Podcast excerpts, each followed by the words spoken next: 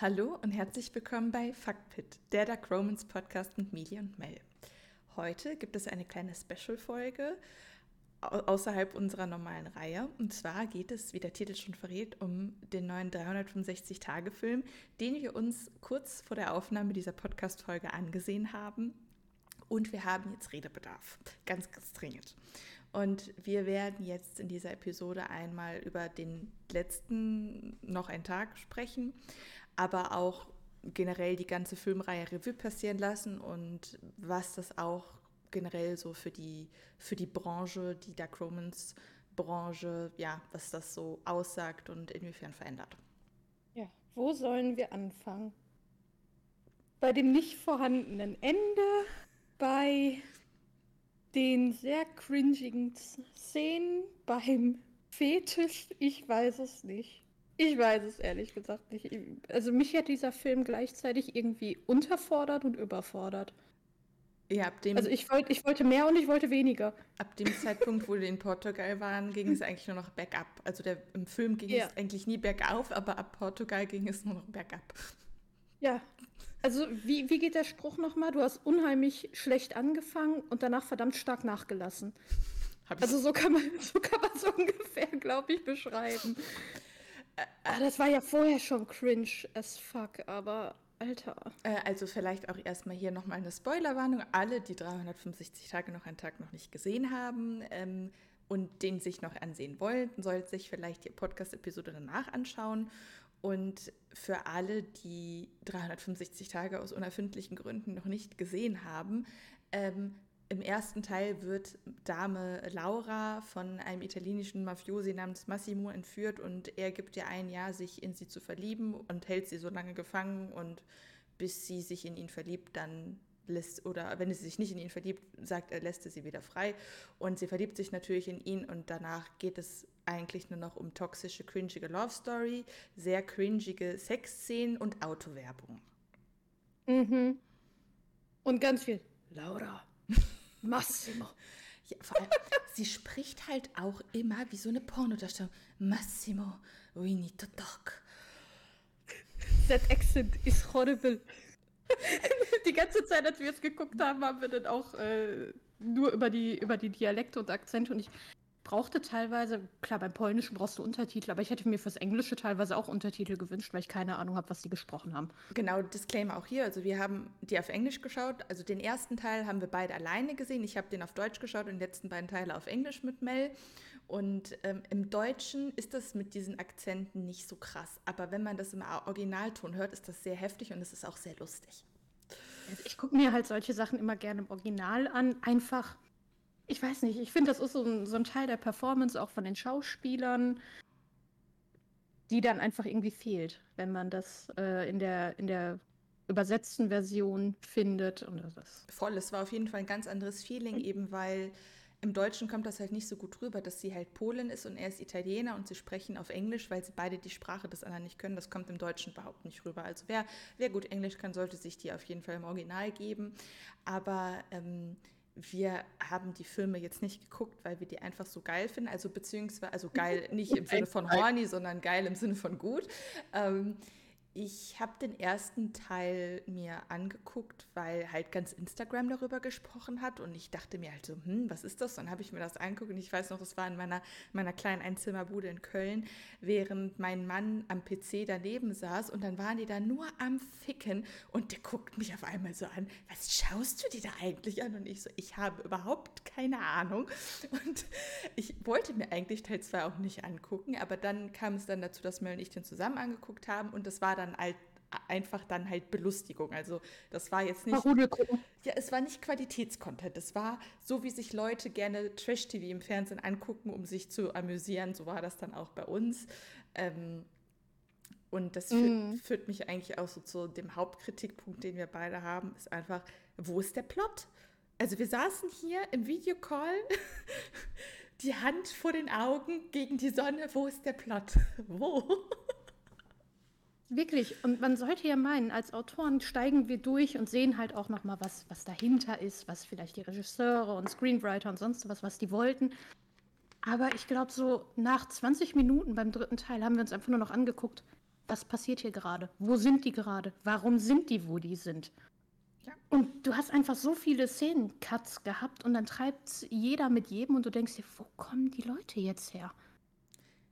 So, die spawnen einfach irgendwie aus, aus dem Boden raus. Ja, und also allein filmografisch gesehen, das ist mir aber auch schon im zweiten Teil aufgefallen, Mhm. es gibt überhaupt keine Übergänge zu den einzelnen Szenen. Also man hat überhaupt keine Orientierung als Zu Zuschauer zwischen Zeit, Ort und Kontext. Es sind einfach nur aneinander geschnittene Cutscenes. Und Mit Songs.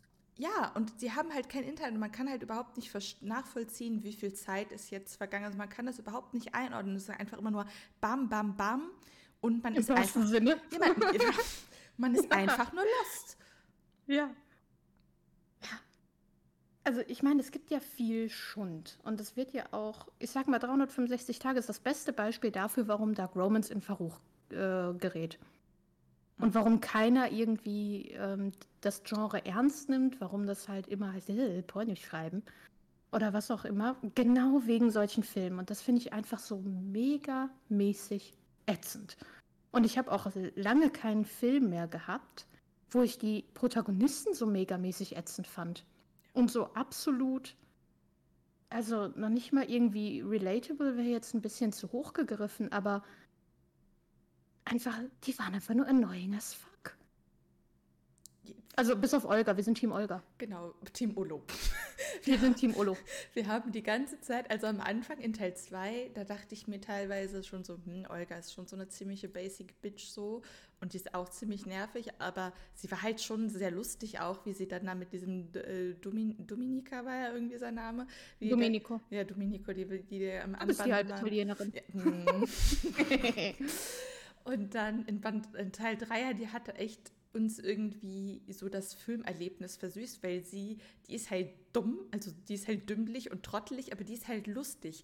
Und die, die, ja, also sie passt halt in diese lächerliche Stimmung und sie ist halt Ja. irgendwie so der Lichtblick. So, und es war sehr äh, unterhaltsam. Sie ist authentisch. Ja. Sie ist die einzige Person, die authentisch in diesem Film ist oder in dieser Reihe. Ja, und die ist vor allem auch die Einzige, die endlich mal some sense in die Protagonistin geredet hat, weil wir denken uns die ganze Zeit, Alter, was machst du denn da? Und sie war halt diejenige, die mal Klartext gesagt hat und gesagt hat, hey, du machst hier Scheiße, wach mal auf. Und die so, ja, Ja. you go girl. Mm. Also, da, äh, nee. Das ist, also Ol Olga war echt der, der Lichtblick.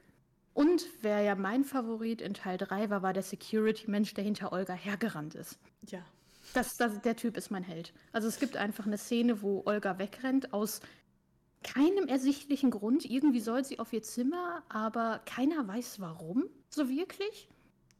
Sie wird von der Party weggeschleppt von einem, von einem glatzköpfigen Security-Menschen und ins Hotel geschleppt und die rennt einfach weg. Und das hat so ein bisschen was von Teletubbies in dem Moment. Weil Olga auf hohen Schuhen, die rennt wie ein fucking Teletubby. Und dann rennt der, der Security-Typ hinterher, bis die dann irgendwo auf einer Feuerleiter sitzt und er einfach nur unten steht, so von wegen, jetzt komm doch runter. Der Typ tat mir einfach so leid. Ja, ich so- fand den mega. der war so, lass mich in Ruhe, ich will meinen Frieden, bleib auf deinem Zimmer und alle sind glücklich. Und sie, nein. Wie so ein trotziges Kleinkind, aber das, das, das hat einfach zur Atmosphäre vom gesamten Film gepasst, als einziges. Ja, Äh, also auch kleiner Spoiler, in Teil 2 brandet dann so eine Dreiecksbeziehung zwischen noch einem anderen Typen namens Nacho auf. Ähm, Der endlich mal seine Salsa losgeworden ist. also das hat mich sowieso schon gestört. Ich war die ganze Zeit in dem Glauben, also bis zum Anfang, dass äh, Laura und Nacho im zweiten Teil Sex hatten, weil es halt zweimal solche Szenen gab, aber das war ja nur in ihrer Fantasie. Und das fand Mhm. ich auch super schlecht umgesetzt, weil man überhaupt nicht unterscheiden konnte, passiert das, also was passiert jetzt gerade wirklich und was ist Fantasie. So, und in, Band drei, in Teil 3 war das dann auch so eine Szene und wir beide so, hä, treiben die es jetzt endlich? Aber die haben sich doch gar nicht gesehen. Die, waren die war gerade noch mit ihrer Freundin saufen und auf einmal eine Sexszene. So, wir waren halt mega verwirrt und dann, ach nee, es war wieder nur Fantasie. Und dann irgendwann im Laufe des Films hat sie es endlich mit ihm getrieben und wir dann so, ja, endlich ist er die Salsa losgeworden. Also, Mel. Ja, ja. Ja, da kommt wieder der Dad-Joke durch. Das ist ja, das ist ja dann mein Spezialgebiet. Ich, ich versorge hier immer alle mit Dad-Jokes. Und mit cringy Kommentaren für Boomer. Das ist meine Hauptaufgabe. Und Mel war, sie, war die Erste, die es gesagt hat, irgendwie tut Massimo mir jetzt leid. Also er tat uns Mm. beiden leid, weil man in Teil 2 denkt man ja lange, dass Massimo sie betrogen hat, aber er hat sie ja gar nicht betrogen. In Teil 3 gibt es so eine Szene, wo sich halt eine Dame an ihn ranmachen will und er zögert sehr mit sich, ob er äh, auf das Angebot eingeht oder nicht, macht es aber nicht. Also er hat sie bis zum Ende des Films kein einziges Mal betrogen und Laura hat halt am Ende dann halt mit Nacho gefickt und sie hat dann auch Fantasien, wie sie mit beiden Sex hat oder wo ich ja schon gesagt habe, pass auf, nachher kommt ein Dreier und ein Mel so, nein, um Gottes Willen. Und dann kam eine Fantasie-Dreier-Szene, die auch sehr verstörend war. Ähm, Mhm. aber man, äh, Massimo ist halt ein Arschloch und er, die haben auch eine total toxische Beziehung, aber irgendwie tut er einem trotzdem in Teil 3 leid, weil Laura ist halt irgendwie noch arschiger zu dem, als der jemals zu ihr war. Ich sag mal, Massimo ist konstant arschig. Du weißt bei dem, dass du einfach am Arsch bist. Permanent. Hm. Ich meine, der hat sie entführt. Der hat sie eingesperrt und hat gesagt, ich will, dass du dich in mich verliebst innerhalb von 365 Tagen und dann wird geheiratet. Man weiß die ganze Zeit, dass der ein Mafia-Boss ist, dass er ein Arschloch ist, dass er nicht sonderlich viel darauf gibt, was, was Laura möchte. Und ich finde, in seinem Rahmen entwickelt er sich ein Stück weit, ihr Freiheiten zu geben. Ein Stück weit. Und ich finde, das, das, das tut mir in der Seele weh, bei diesem Film von Charakterentwicklung zu sprechen.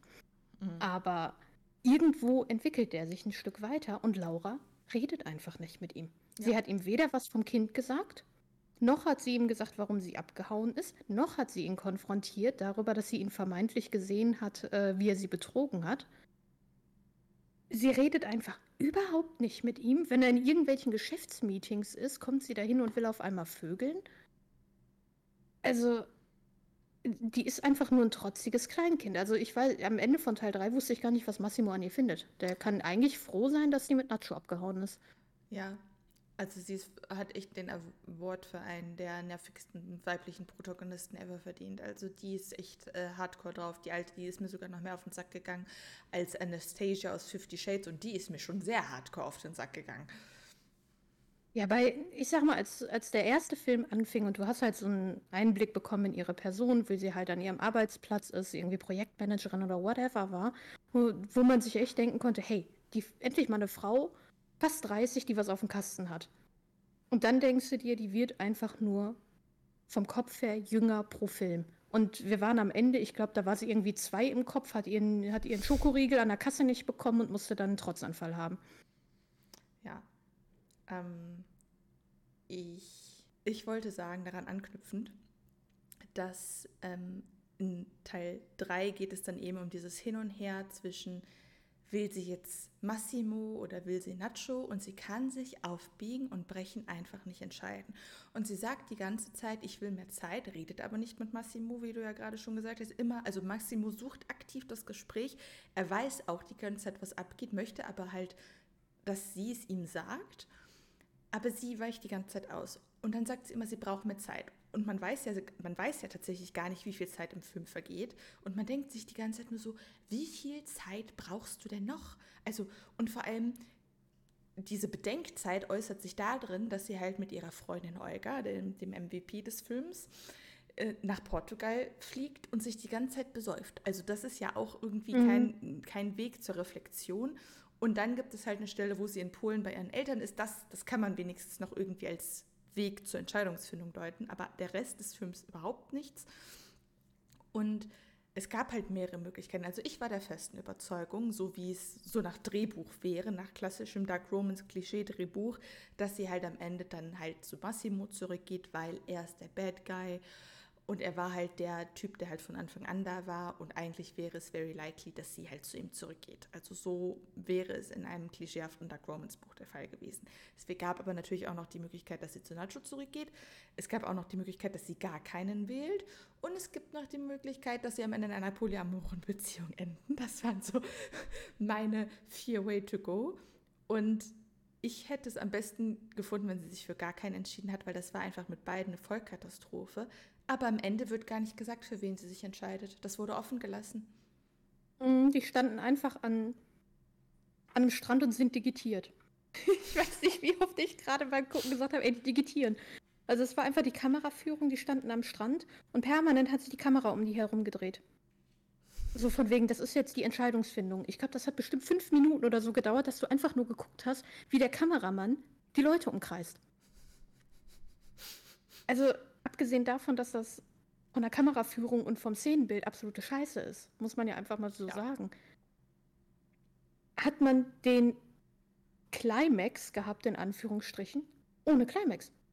Ja. Danach war Fadeout und war Ende. Und wir beide so, ähm, Moment, weil wir auch währenddessen gequatscht haben, so, haben wir jetzt das Ende verpasst? So, was ist da los?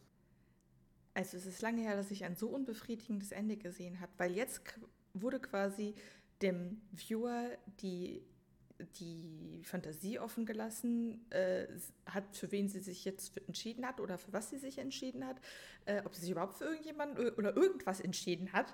Ähm, und ich, sie war dann kurz äh, Essen holen und ich habe dann direkt gegoogelt, 365 Tage Ende und mhm. alle Artikel haben gesagt, oh mein Gott, das war so ein schlimmes Ende, passend zu dem beschämenden Film. Und die Reihe ist ja jetzt eigentlich beendet, auch von den Büchern her.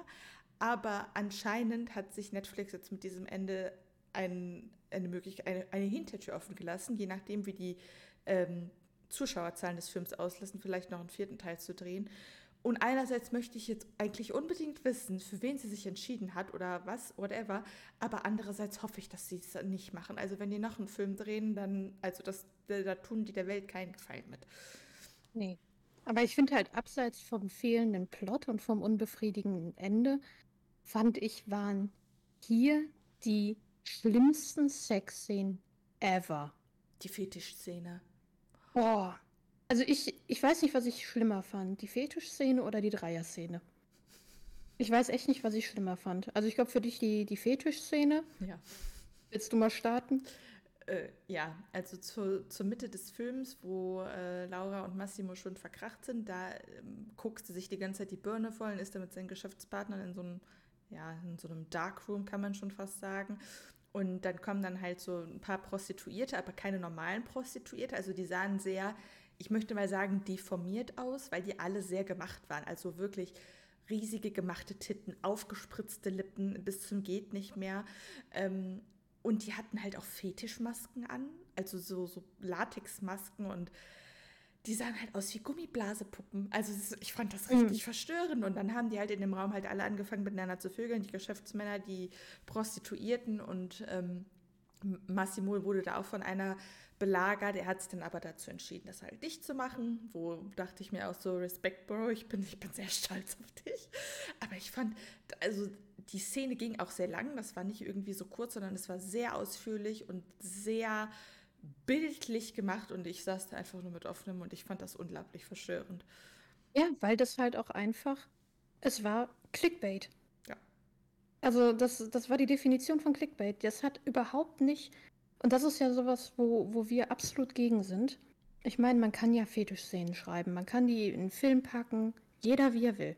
Da sind wir, glaube ich, die Letzten, die urteilen. Das ist, das ist, dass wir jetzt sagen, ja, ist nicht gerade für uns, ja gut, okay, aber jeder wie er will. Aber das, das hatte erstmal nichts Ästhetisches. Es hat null zum Plot beigetragen. Außer die Entscheidung von Massimo, das hätte man in zwei Sekunden aber abhandeln können, ohne das ganze Brimbamborium drumherum. Und es hat einfach nichts zur Story beigetragen, außer zu schocken. Ja. Und das finde ich ist halt wieder dann so schade, weil Leute, die das dann gucken und sagen, ja, was liest du? Dark Romans? Oh, wie bei 365 Tage rennen die da auch mit Masken rum. Und das, das sind dann so Momente, wo ich mir wieder denke, nee, das ist, das ist Billigporno. Ja, es war, es war halt wirklich, es war wirklich ein Fetischporno. Das war kein Film mehr. Und man, also die Sexszenen in 365 Tage sind ja eh sehr Porno. Das hat ja irgendwie nichts Ästhetisches, wie man das Nein. normalerweise aus Sexszenen in Filmen kennt. Also ich meine, da macht ja auch natürlich jeder Film das anders, aber das ist ja wirklich, es ist Porno. Es werden nur die Genitalien nicht gezeigt. Das ist halt das Einzige, was fehlt. Mhm. Ähm, aber das war, es war einfach Nee, es war Porn without Plot. Ja. Ein bisschen Autowerbung mit dabei, ein bisschen Sonnenbrillenwerbung mit dabei und irgendwelche zusammenhanglosen Songs. Ja, und dann kam die, die dann die Atmosphäre aufbauen wollen. Dann kam die Dreier-Szene, die ich prophezeit hatte. In der Fantasie. Oh. Also, ich, ich meine, ich, ich will jetzt von unseren Büchern nichts spoilern, also rede ich einfach mal in dem Moment von Elements. Ähm, da gibt es ja auch so eine Szene. Da gibt es äh, eine Dreier-Szene. Ich habe ähm, in Dars Novelle geht es um zwei, ich sag mal, einen Bisexuellen, einen Homosexuellen. Also ich habe nichts dagegen, wenn Männer mit Männern. Absolut nicht. Kann man, kann man auch wunderbar ästhetisch machen. Man kann auch eine Dreier-Szene ästhetisch machen, aber das, das, das, selbst in der Fantasie hat das absolut nicht gepasst, weil ich sag mal, die zwei Alpha-Männchen, Massimo und Nacho, obwohl ich immer noch nicht auf den Namen Nacho klarkomme. Selbst als Spitzname, das ist, also da, da denke ich mir in dem Moment, ja, der ist Spanier, das ist einfach nur rassistisch as fuck. Sorry, aber dass ich einen Spanier Nacho nenne. Ähm, und die fangen dann da an rumzuknutschen, während die es Laura besorgen. Entschuldigung, Laura. Ähm, das, äh, nee, ich, ich habe ich hab echt weggeguckt, weil ich dachte, das ist mir nicht, das ist mir nicht zu viel, aber es passt einfach nicht. Das ist selbst für eine Fantasie vollkommen out of character gewesen. Es war auch absolut unästhetisch. Man fragt sich einfach nur, warum zur Hölle passiert das jetzt gerade? Und das ist, man will einfach nur, dass es aufhört. Ja, ja, das war für Mel schlimmer als für mich. Weil ich, ich habe halt irgendwie damit gerechnet, aber ich habe tatsächlich nicht damit gerechnet, dass sie das so machen, dass sie halt miteinander selber rummachen. Weil klar, wie du gerade schon gesagt hast, man kann es Dreier muss nicht dann, also in der Konstellation eine Frau, beide zwei Männer, muss ja nicht sein, dass die nur sich mit der Frau begnügen, sondern auch miteinander. Kommt halt aber auf die sexuellen Präferenzen an. Und bei Massimo und Nacho, den zwei Alpha-Mails, gab es nie irgendwelche Andeutungen, dass sie Interesse an Männern hatten. Das passt auch überhaupt nicht zu denen. Ja. Und dann die zwei Typen, die halt ihre, diese Frau vergöttern und irgendwie alles für die geben wollen und die am liebsten nur für sich haben wollen teilen die dann und dann machen die miteinander rum. Und auch diese Kussszene, also ich finde ja, also man, man Aussehen ist Geschmackssache und ich finde, Nacho und äh, Massimo sehen nicht schlecht aus, aber äh, wie die sich verhalten, das macht die für mich unattraktiv. Also wie die, ja. wie die sich geben. Und wie die küssen, die also gerade Massimo, der macht so weit den Mund auf beim Küssen, das sieht aus, als würde der sowohl Laura als auch äh, Nacho aufessen wollen. Und ich kann das auch nicht sehen. Also ich finde auch, das ist richtig schlimm anzugucken. Ja, und das, das, mich nervt es halt einfach, dass es keinen anderen Zweck hat, als zu schocken. Ja. Es hat überhaupt keinen Sinn und Zweck. Weil auch selbst wenn man jetzt, ich meine, mittlerweile ist es ja auch sehr groß gehypt im Genre, dass man sagt, hey, man geht auf polyamore Beziehungen, man, äh, wenn man einen Dreier schreibt, endet die Frau mit beiden Kerlen. Ist okay, kann man machen. Happy End für alle, juhu. Ähm, aber es sollte halt auch zum Charakter passen. Und es passt nicht zu den Charakteren. Es passt aber auch nicht, erstmal weiß ich nicht, warum beide die, diese Frau so vergöttern, die einfach nur 90, 99 Prozent der Zeit eine absolute Bitch ist, selbst ja. zu ihrer besten Freundin eine Bitch ist. Mhm. Laura, Entschuldigung, Laura, ist einfach nur eine Bitch. Kann man, kann man nicht anders sagen. Das ist, die, das ist noch nicht mal irgendwie, dass man sagt, hey, die ist erfolgreich, die steht mit beiden Beinen im Leben, die weiß, die weiß, was sie kann. Nee, die hat keine Ahnung. Das ist ein trotziges Kind, was keine Ahnung vom Leben hat. Sorry, aber. Und dann wird die von den beiden Kerlen vergöttert, die sie ja beide wegen ihrer Dominanz eigentlich mag. Nacho, weil er halt auch noch mal so ein bisschen ähm, diese sanftere Seite hat, ihr Freiraum gibt und sich mehr nach ihr orientiert und Massimo, der halt komplett alles overruled, was sie irgendwie will und das findet sie ja an ihm so anziehend. Nur um dann beides aus dem Fenster zu schmeißen in der Fantasie, sich ein Luftschloss zu bauen, was niemals passieren würde. Und das findet sie dann auf einmal anziehend, obwohl die beiden Männer in dem Moment gar keine Attribute von dem mehr haben, was sie eigentlich an denen attraktiv findet. Das checke ich nicht. Und ich finde das auch interessant, wenn man jetzt so auf Teil 1 zurückkommt, zurückblickt. Sie war ja ganz am Anfang mit äh, diesem polnischen Mann in einer Beziehung, der halt mhm. ein totales Arschloch war. Und da gab es auch diese äh, Stelle, wo sie sich, wo sie masturbiert, weil der nicht mit der ficken will und am Ende betrügt er sie aber. Ähm, und sie macht ja, also sie ist im Endeffekt zu ihrem Ex geworden, weil mhm sie hat ja Massimo im Endeffekt auch betrogen, hat nicht mit ihm geredet. Also sie, ihre Charakterentwicklung war, dass sie zu ihrem Arschloch-Ex geworden ist. Ja. Ja, und ich, ich meine, man kann ja, man kann ja auch die weiblichen Protagonistinnen in, in den Himmel heben und hey, man wird begehrt von mehreren Männern, dass das irgendwie eine Fantasie anspricht, kann ich ja noch irgendwo verstehen. Aber warum muss, das, das nervt mich halt auch kolossal mittlerweile, im, im, vor allen Dingen im Dark Romance-Bereich, ist, warum muss eine selbstbewusste Frau immer eine Bitch sein? Ja. Warum? Warum kann man nicht einfach jemanden nehmen, der mit beiden Beinen fest im Leben steht, der weiß, was er drauf hat, weiß, was er kann, der seine Grenzen kennt, selbst wenn man ähm, auch andere, andere Vorlieben hat oder was auch immer, die man dann in einem geschützten Rahmen auslebt, wo man sich aber Respekt vom Partner einfordert, sich nicht unterbuttern lässt wie, wie, wie der letzte Dreck. Warum ist immer direkt starker weiblicher Hauptcharakter muss eine Bitch sein? Ich, ich bin es einfach nur leid mittlerweile. Ja, voll. Oder du hast halt die heilige Jungfrau wie äh, Anastasia Steele.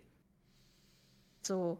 Ich studiere englische Literatur. Ich habe keine Ahnung vom Leben. Ich arbeite im Handwerk. In so einem Handwerksladen. Und jetzt kommt mein Prinz auf einem weißen Pferd. Juhu. Ja, und dann spankt er mich und ich habe Angst davor. Und dann spankt er mich so fest, dass ich schreiend rausrenne und dann will ich ihn nie wiedersehen. Nur um dann doch wieder zu ihm ja. zu gehen. Mhm. Oder auch jetzt in 365 Tage. Laura hat so viel geheult und wir saßen da. Warum flennt die jetzt? So, Massimo kommt zu ihr, will alles klären, gibt sich wirklich Mühe, die Beziehung in Anführungsstrichen zu retten. Und die schickt ihn weg und fängt an zu heulen. So, warum? Mal abgesehen davon, dass die schauspielerische Leistung unterirdisch war, von allen Seiten. Ja. Also, wie gesagt, Team Olga, ja. Team Security Mensch und äh, ich finde, Nachos Vater hat sich auch, also der hat sich sehr, sehr viel Mühe gegeben. In der einen Szene, der. In der einen Szene, genau. Da hat er sich schon sehr viel Mühe gegeben, den alten, eingesessenen Mafia-Boss zu spielen.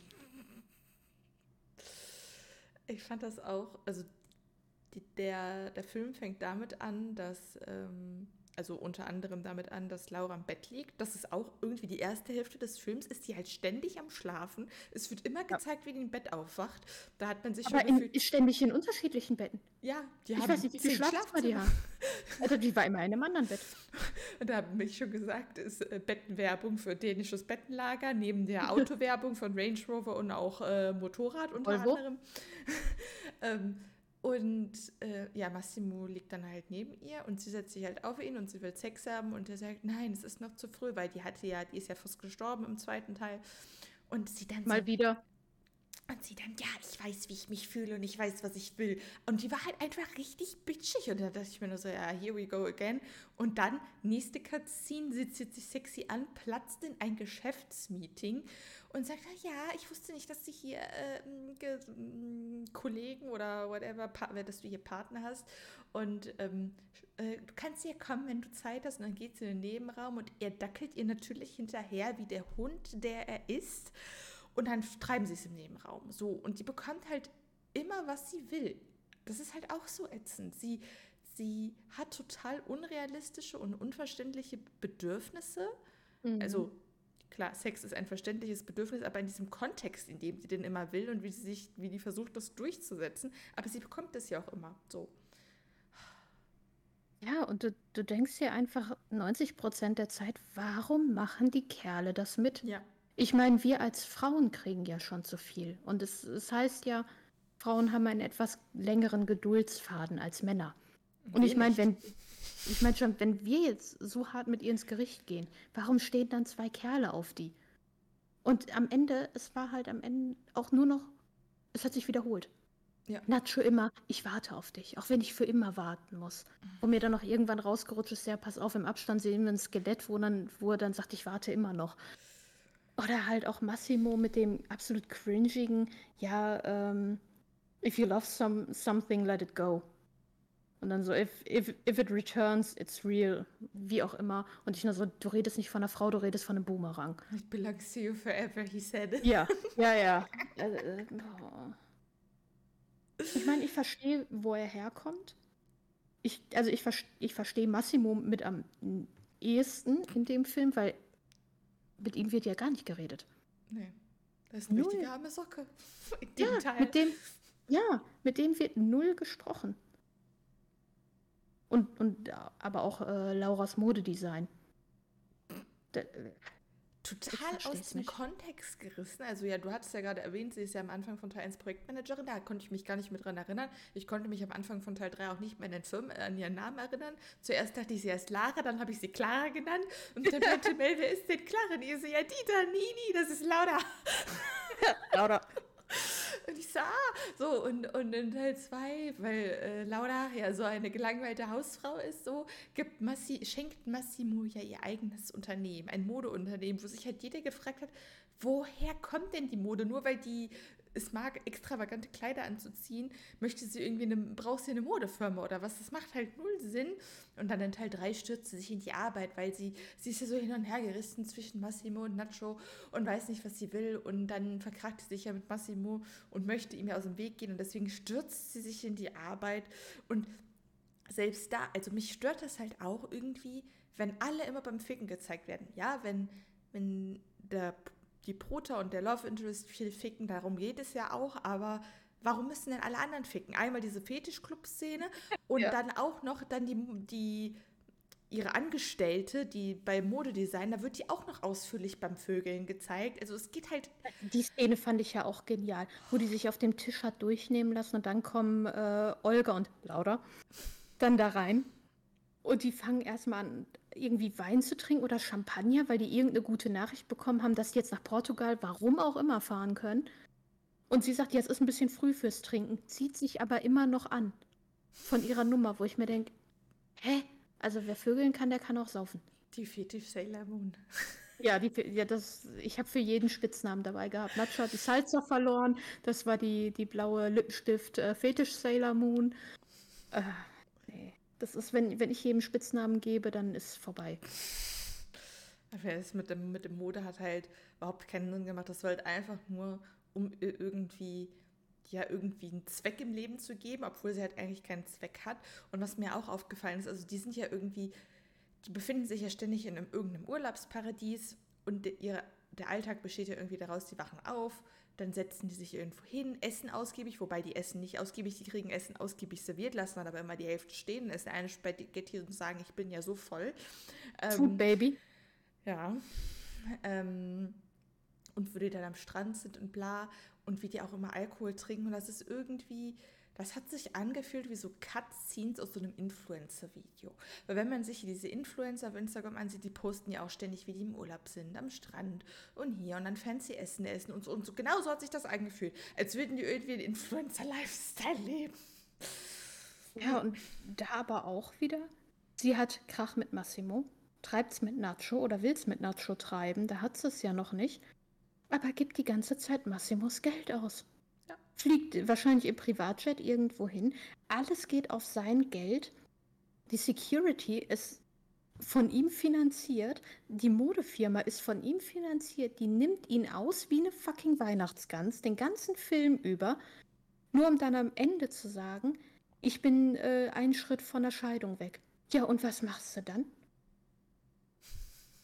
Ja, ich konzentriere mich jetzt auf meine Karriere. Welche Karriere? Ja, denn da, da, die mein, Karriere das, hast du ja auch von ihm. So. Ja, ja, das, das hat mich in Teil 1 gestört, dass er sie halt komplett von sich abhängig gemacht hat. Dass sie das aber auch komplett zugelassen hat und gesagt hat, ja gut, dann, dann gebe ich halt mein ganzes Leben auf, dann werde ich äh, deine, deine Frau und whatever. Aber ich meine, sie wusste ja, worauf sie sich einlässt. Mhm. Ich meine, der hat sie entführt. Das war ein Stalker, der sie irgendwie in einer, in einer Vision gesehen hat und sie unbedingt haben wollte. Es ist ja nicht so, dass sie auf Prince Charming getroffen ist und Prince Charming auf einmal Rumpelstilzchen wurde. Sie wusste ja von Anfang an, was das für ein Typ ist, mit wem sie es zu tun hat, in welchem Metier der arbeitet und dass die eigentlich konstante Lebensgefahr ist. Sollte man annehmen, dass sie das wusste. Ja. Und nur um sich jetzt im Endeffekt danach zu behandeln, ich äh, habe mir das Leben ganz anders vorgestellt, ja, aber dann nicht mit dem Typen. Nicht mit dem Typen, sorry. Ja. Aber dann noch nicht den Arsch in der Hose haben zu sagen, ja gut, dann, dann kehre ich allen dem Rücken. Und was mich auch stört, also sowohl in der gesamten Reihe als auch besonders in dem Film, irgendwie das Mafiosi-Ding ist halt irgendwie komplett abhanden gekommen. Also wir sehen Massimo auch irgendwie total wenig in dem Film. Und dieser ganze Mafiosi-Rahmen, der ist irgendwie weg. Also der Fokus liegt halt nur noch auf der Liebesgeschichte und der Dreiecksbeziehung. Und also ich meine, ich habe die Bücher nicht gelesen, du ja auch nicht. Ne? Mhm. Nee. Ähm, habe ich ich auch auch nicht nicht vor. nachholen. ähm, aber ich habe halt, ich frage mich halt, ob das in den Büchern halt anders ist, ob da irgendwie mehr Plot ist, weil in den Filmen fühlt es sich wirklich so an, als würden die versuchen, irgendwie die Geschehnisse auf ein Minimum abzuspecken, Cutscene, Cutscene, Cutscene und es ist halt gar kein Raum mehr für irgendwas anderes und da, dadurch fühlt es sich halt auch, an, als wäre da kein Plot, weil es geht halt nur um die Charaktere und deren einfach nur dumme Liebesbeziehung. Es ist einfach nur dumm. Ja, und ich meine, wer würde man jetzt mal wirklich den Plot kritisieren wollen? Dann würde es mich nicht wundern, dass Massimo irgendwann getötet wird. Weil so wie er Laura hinterher, sorry, Laura, hinterher dackelt, ich muss das jetzt einfach durchziehen, sorry, ich kann nie wieder den Namen vernünftig aussprechen. Lauter. Ähm, Laura. Ähm, der dackelt ihr hinterher wie ein Hund, fliegt um die halbe Welt für die, wie ein blödes Hündchen, lässt Geschäftspartner sitzen, weil sie mit dem Finger schnippt. Den nimmt doch kein Schwein ernst. Nee. Der nimmt doch wirklich keiner ernst. Und wenn dann jetzt äh, jemand hinkommt und sagt, du, du bist nur noch abhängig von deiner, von deiner Frau, du bist gar nicht mehr hier für La Familia. Ähm, der kann ich voll verstehen, dass die den einfach abmurksen und sagen, du, du bist kein Boss mehr. Ja, verhält sich auch nicht so. Also, äh, Nein. also ich meine, du kannst, ich weiß, du kannst Massimo sowieso nicht ernst nehmen. Ich, für, mir fällt es auch extrem schwer, ihn ernst zu nehmen, aber Nacho kann ich am wenigsten ernst nehmen. Am, Die Blicke immer. ganz am Anfang, die, die Eingangsszene ist halt, wie mm, Massimo mit Nachos Vater spricht und Nachim, äh, Na, Nachimo. Nachimo, wir haben Shipment, Nachimo. Und Nacho steht daneben und die tragen alle Sonnenbrillen aus irgendwelchen Gründen, obwohl es dunkel ist. Und dann zieht Nacho halt seine Sonnenbrille aus und der versucht, Massimo böse anzugucken. Und der zuckt halt die ganze Zeit einfach nur mit seinem Gesicht und der, der sieht halt nicht böse aus. Wenn der mich so angucken würde, würde ich den fragen, äh, hast du irgendein Problem? Kann ich dir irgendwie was bringen? Wasser vielleicht? Und bei mir, äh, da kam die Krankenschwester wieder durch, so von wegen, ja, ich hole schon mal Diazepam, der hat gleich einen epileptischen Anfall. Also das, das war halt schauspielerisch, hast du ja vorhin auch schon gesagt, eine absolute Vollkatastrophe. Auch immer so. Dies, dieser, also dieser Akzent im Englischen. Ich meine, ich mag Akzente. Haben wir in der letzten Folge, die jetzt bald online kommt, gehen wir da ja auch noch mal ein bisschen drauf ein. Ähm, ich, ich liebe halt einfach Akzente. Ich liebe Akzente, Dialekte, gut, jetzt nicht gerade sächsisch, aber wer mag schon sächsisch? Ähm, aber das, das konnte man einfach nicht ernst nehmen, weil das so gestellt war. Das war so absolut gestellt einfach. Ich fand ja damals schon in äh, Avengers äh, Scarlett Johansson eine Katastrophe, als die Russisch gesprochen hat. Das war ja, das war ja schon, ach. Ähm, aber da so immer, Simo, we need to talk. Wo ich mir dann denke, äh, so redet doch kein Schwein. So, so redet doch wirklich niemand. Und dann aber auch die, die Gesichtsgrätschen einfach dabei. So, I am serious. Nee, bist du nicht. Bist du nicht. Und dann dazwischen mal, Laura, Massimo. Dann aber auch so diese, diese Betonung. Also sie, sie, Oder wie, wie ernst sie dann auch Nacho sagt. Ich meine, ich, ich würde doch durchdrehen, wenn ich einen Kerl hätte, der Nacho heißt. Kann ich doch nicht ernst nehmen. Also ich hatte, ich hatte permanent, nicht nur weil ich Essen gesehen habe, sondern weil die auch andauernd Nacho gesagt hat, ich hatte Hunger. ja, ich habe auch, ich habe immer noch. Ich habe jetzt gerade mein Laugeneck gegessen. Aber sie echt immer so, also echt, wie sie auch geredet hat, das hat mich extrem getriggert. Massimo, you don't really love me. Oh, immer diese, diese, diese verführerische Unterton, obwohl es gab nichts Verführerisches, es gab die ganze Zeit nur Drama, aber sie redet die ganze Zeit, als wäre sie irgendwie horny. Oh, Massimo. Oh. Aber am geilsten war Olga. Das ist echt, ich habe geguckt, so irgendwie nach einer halben Stunde kam das erste Mal Kurva. Und ich war, jo, jetzt sind wir wieder authentisch. Und dann kam es immer wieder, das Kurve, Ja, immer, ja. immer sie. Ja, ja, ja.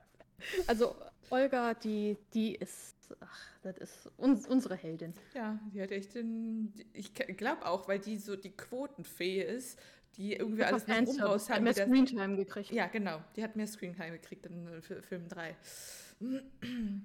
Ah, die war auch einfach genial. Und die Teletubby-Szene mit dem, mit dem Security-Menschen. Ich wollte ihn einfach nur drücken, der arme Kerl. Aber für mich wirklich, was war für dich die schlimmste Szene in allen drei Filmen? Wo das, die schlimmste und die beste. Machen wir, geben wir mal so ein Rating. Hast du schon Und was warum? parat? Ich muss nämlich erstmal nachdenken. Also bei mir die schlimmste Szene definitiv die Dreier-Szene, Mhm. weil das für mich einfach gezeigt hat, dass keiner sowohl von den Schauspielern, von der Autorenseite, von der Umsetzung irgendwie irgendetwas an charakterlicher Entwicklung oder Plot verstanden haben, weil das vollkommen das Fass aus dem Boden geschossen hat oder wie auch immer. Ich kann schon nicht mehr reden. Mhm. Also das war für mich mit Abstand echt die schlechteste und schlimmste Szene. Ähm, meine schlimmste Szene war in Teil 1, wo ähm, er Laura auf dem Bett festelt und er sich dann äh, von einer anderen einblasen lässt und sie, z- er sie zwingt zuzuschauen. Ähm, ich, äh, also die Fetischszene von Teil 3 ist auch sehr nah an dieser dran, aber irgendwie hat mich das extrem ja, das hat mich einfach gestört, weil ich versetze mich dann selber in so eine, in so in die Position dann rein und das wäre für mich irgendwie mega schlimm. Auch wenn die, die haben ja eigentlich noch keine Beziehung da zueinander, aber irgendwie fand ich diese Szene, ich weiß nicht, also das hat mich irgendwie, ähm, ja, weißt du, was ich meine? Ich sag mal, wäre es eine normale Beziehung, wäre ich dabei. Aber jetzt am Ende von Teil 3 denke ich mir, der hätte das noch viel öfter machen sollen. Vielleicht hätte die Alte dann mal was kapiert. Da kommt wieder mein Sadisten-Brain durch. Das ist. Da äh, aber ich Older. ja, ich, lasse halt gerne einfach Charaktere in Büchern leiden. Ist Mhm. einfach so. Ähm, aber nicht ohne Grund. Und es bringt immer irgendwas. Aber da hat es halt nichts gebracht. Also die, das Ganze hat einfach nichts gebracht. Ja, es fühlt sich an wie eine Waste of time. Ja, und jetzt, was ist deine beste Szene? Meine beste Deine, deine Lieblingsszene? Die war tatsächlich in Teil 3, wo die da mit ihrem Vater, weil ich fa- fand den Vater auch echt cute, auch wenn der irgendwie, der hat auf mich nicht irgendwie wie ein Vater gewirkt, sondern eher wie so ein schwuler bester Freund. Mhm. Ähm, aber ich fand den echt cute so, also noch neben Olga äh, und wie die da im Café saßen und ich fand das halt einfach, oder wie, die, wie der da die Limo für die gekauft hat, ich fand das halt einfach süß, so die beiden, weil das war einfach, das war irgendwie einer der wenigen Momente in der ganzen Filmreihe, wo einfach mal so ein bisschen Normalität war und das nicht alles so extravagant und aufgebauscht und unrealistisch war. Muss mir tatsächlich überlegen. Mir kommen nur schlimme Szenen. Auch die Szene, wie Olga einfach aus dem Auto aussteigt und an die Fensterscheibe patscht. Ich bin tausend Tode gestorben, als sie das Auto versaut hat. Und dann lehnt die sich einfach dran an diesen frisch polierten Wagen. Ich habe gedacht, ich werde nicht mehr. Mel hat sich die ganze Zeit darüber aufgeregt, sie so, fass nicht an die Tür, fass, fass nicht dahin, lass den Wagen in Ruhe. Ja, ja, du kannst doch nicht, wenn du aus dem, aus dem Auto aussteigst, was frisch gewaschen und der sah ja auch relativ poliert aus. Da packst du doch nicht mit deinen Händen an die Fensterscheibe. An, das macht man doch nicht. Dafür gibt's Griffe. Ich nenne mich schuldig im Sinne der Anklage. Ach du Heilige. Dann weiß ich ja schon mal, dass ich mein Auto nächst, nicht wasche, wenn ich dich nächstes Jahr abhole. Dann ist halt auch egal, wo du dran packst. Das war auch immer so mit meinen Eltern immer, immer mein Stiefvater. Melina, das Auto ist frisch gewaschen. Fast nirgendwo hin. Und ich immer. Oh Mann. Ich bin halt Oh Mann. generell so ein Tollpatsch. Ich fasse halt überall immer hin. Ich, ach, ich achte da halt nicht drauf. Mhm, Im Kontext dieser Episode sind das sehr hilfreiche Informationen. Ich fasse immer überall hin.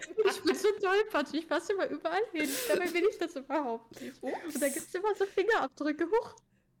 Wollte ich nicht. Apropos Fingerabdrücke, das war auch, wo die da auf, dem, äh, auf der Terrasse waren. Ja, da hätten wir mal putzen können. im Sonnenuntergang und die haben da so eine Glas, so ein Glasgeländer und da waren überall Fingerabdrücke dran und dann fasst Massimo noch mal drum und macht noch mehr Fingerabdrücke. Also es war, das, das hat mir auch wehgetan, wie die Fingerabdrücke da im Sonnenlicht geschienen sind. Hm, Ja, Mel. Beste. war schon echt übel. Die Autoproduktplatzierung. Hier für dich als Autofan ist das ja ein Highlight. Nein, nein, so krass bin ich tatsächlich nicht. Ähm, nee, aber ich muss echt sagen, so die Szenen mit Olga im letzten Teil. Ja, die waren schon cool. Weil es einfach authentisch war im Charakter. Ich, ich bin der festen Überzeugung, die Schauspielerin hat sich selbst gespielt. Das ist, äh, keiner hat so viel Talent, das so authentisch rüberzubringen, wenn man nicht irgendwie, also von diesem Cast. Ja. Andere Schauspieler haben, haben Talent, haben was drauf, aber dieser Cast nicht. Nee. Mich würde es auch wundern, wenn die noch mal irgendwo für was gebucht werden außerhalb von Porno-Genre. Mich auch. Weil die kannst du halt einfach nicht ernst nehmen. Mhm. Das, ich das ich, ist einfach. ich meine, Kristen Stewart ist dann nachher auch noch mal ein paar Mal gebucht worden, aber bis auf Twilight hatte sie ja auch nie wieder so richtig bahnbrechende Rollen. Mhm. Und das ist selbes Schauspielniveau. Also ich habe schon gesagt, äh, Laura ist die polnische Version von Kristen Stewart. Ja, die hat äh, genau dieselbe emotionale Range. Mhm. Gar keine. Ja, möchtest du noch irgendwas sagen? Ich glaube, ich, ich habe mir alles von der Seele geredet. Ja. Nee, es war einfach nur ein gnadenloses Beispiel dafür, warum wir es anders machen wollen. Ich glaube, das, das ist eine schöne Abschlussnote. Ja, also schon allein unsere Mafia Romance Story hat schon allein, also die ersten zehn Seiten haben schon mehr Plot als äh, die ganzen, ähm, wie viele Stunden sind das? Sechs Stunden Filmmaterial. Mhm. Ja. Und das zeigt halt auch wieder mal, wie wichtig das ist, dass wenn man Sexszenen drin hat, dass die dem Plot nützlich sind, dass die nicht unbedingt cringe sein müssen, dass eine Charakterentwicklung da sein sollte. Weil was halt auch in dem Film komplett gefehlt hat, war die Intimität. Ja. Keine Szene war irgendwie intim. Das war einfach nur sinnloses Rumgeficke. Ja, immer. Selbst, Immer. äh, die haben das ja mit Nacho irgendwie versucht, das auf eine intime Szene zu schieben, weil das zwischen Nacho und Laura ist ja romantisch und das zwischen Laura und Massimo ist nur Rumgeficke so. Also die haben ja irgendwie versucht, dieses Narrativ irgendwie zu bilden, weil Nacho ist ja der Sanfte und so, aber selbst die Szenen waren nicht intim. Das war auch nicht romantisch, das Nee. war auch einfach nur, es war einfach nur Cringe. softeres äh, Rumgeficke. Ja. Und das, das wollen wir halt einfach bei uns anders machen. Und das machen wir auch anders. Und ich meine, wir haben trotzdem jetzt, wenn wir, wenn wir auch mal zu Destiny gucken, ähm, auch eine relativ krasse Szene drin. Und wir haben auch, ich sag mal, Destiny startet ein bisschen dümmlich. Dümmlich naiv. So unsere, wir haben schon gesagt, das ist unsere kleine Olga. Aber das, es gibt einfach eine Charakterentwicklung. Und ich hoffe einfach, dass wenn wenn es dann im November endlich draußen ist, dass man dann, dass dann auch die breitere Masse mal wieder sehen kann, wie man es besser machen kann, wie man es anders umsetzen kann, ohne uns jetzt hier beweihräuchern zu wollen. Aber Hm. das war halt einfach unser Ziel von Anfang an. Nicht cringe, sondern mit einer Charakterentwicklung. Szenen, die jetzt nicht einfach nur Rumgevögel sind, sondern auch intim sind, die den Charakter bilden, die den Plot bilden und und und. Morgen in drei Monaten. Oh!